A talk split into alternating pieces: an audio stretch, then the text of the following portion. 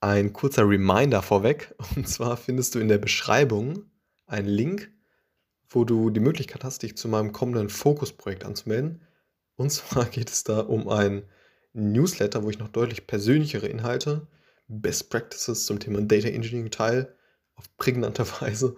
Und diejenigen, die sich bis zum 1.2. anmelden, erhalten eine, eine, eine Überraschung, die hoffentlich jedem gefällt. Also, na, jetzt eben direkt kurz eintragen.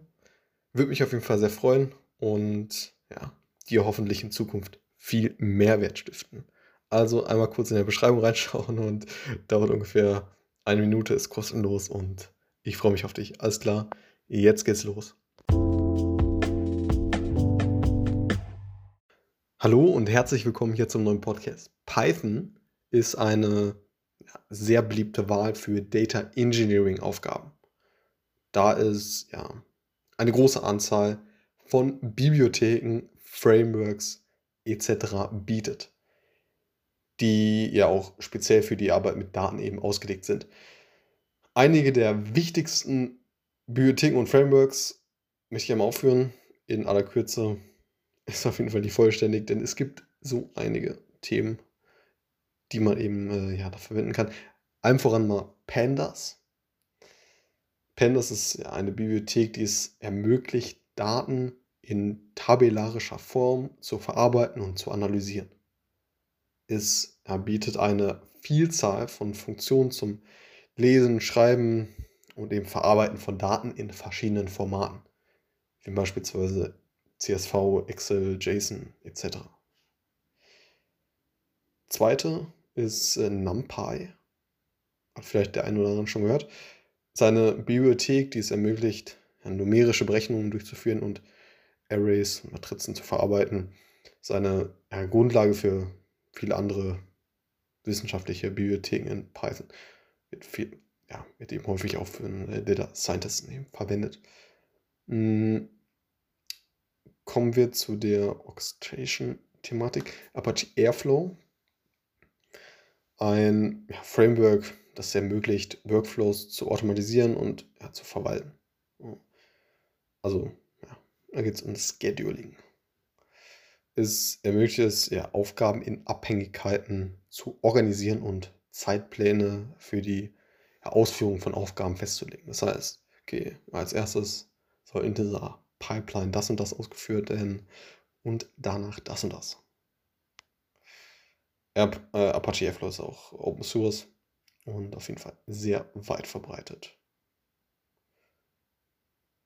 Und ja, was, was man noch sagen kann, ist äh, zum Beispiel DBT als, also DBT, Data Build Tool in, ja, es ist letztendlich auch Open Source. Hm, es gibt auch, es gibt auch so online, äh, ja, Online-Angebot.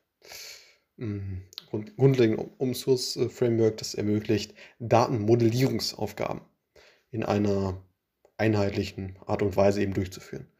Es ermöglicht es, SQL-Abfragen zu schreiben, ja, die auf bestimmten Tabellen auf, aufbauen und ja, diese Abfragen eben automatisch in eine Zieldatenbank zu laden. Beispielsweise könnte man dann diese DBT-Modelle letztendlich von einem Orchestrierungstool wie Apache Airflow letztendlich ausführen lassen und genau, das Ganze damit eben schedulen. Also mit Apache Airflow. DBT bietet auch Funktionen wie die ja, Verwaltung von Abhängigkeiten zwischen Tabellen, die Dokumentation von Tabellen und die ja, Durchführung von Tests. Das ermöglicht es ja, Data Engineers und Data Analysts ihre Arbeitsweise zu vereinheitlichen, die Wartbarkeit und die Qualität der Datenmodelle letztendlich zu verbessern und die Zusammenarbeit im Team zu erleichtern. Man kann das Ganze auch mit GitHub, GitLab verknüpfen und sozusagen seine, seine Modelle im versionieren und ähm, wird, also DBT wird auch häufig eben von Data Scientists, Data Analysts verwendet, um letztendlich ja, die Data Scientists, Data Analysts eben zu befähigen, ihre eigenen ja, Tabellen eben zu schreiben. Und genau. Hm, ja, also es gibt, es gibt diverse, diverse Bibliotheken, wie Apache Beam, SQL, Alchemy und so weiter. Mit diesen Bibliotheken und Frameworks kann man viele Aufgaben in ja, der Engineering erfüllen, wie zum Beispiel eben ja, Datenvorverarbeitung, Datenaufbereitung, Datenintegration, Daten, ja, Ladedurchführung, Datenqualitätssicherung, Datenanalyse und ja, Datenmodellierung.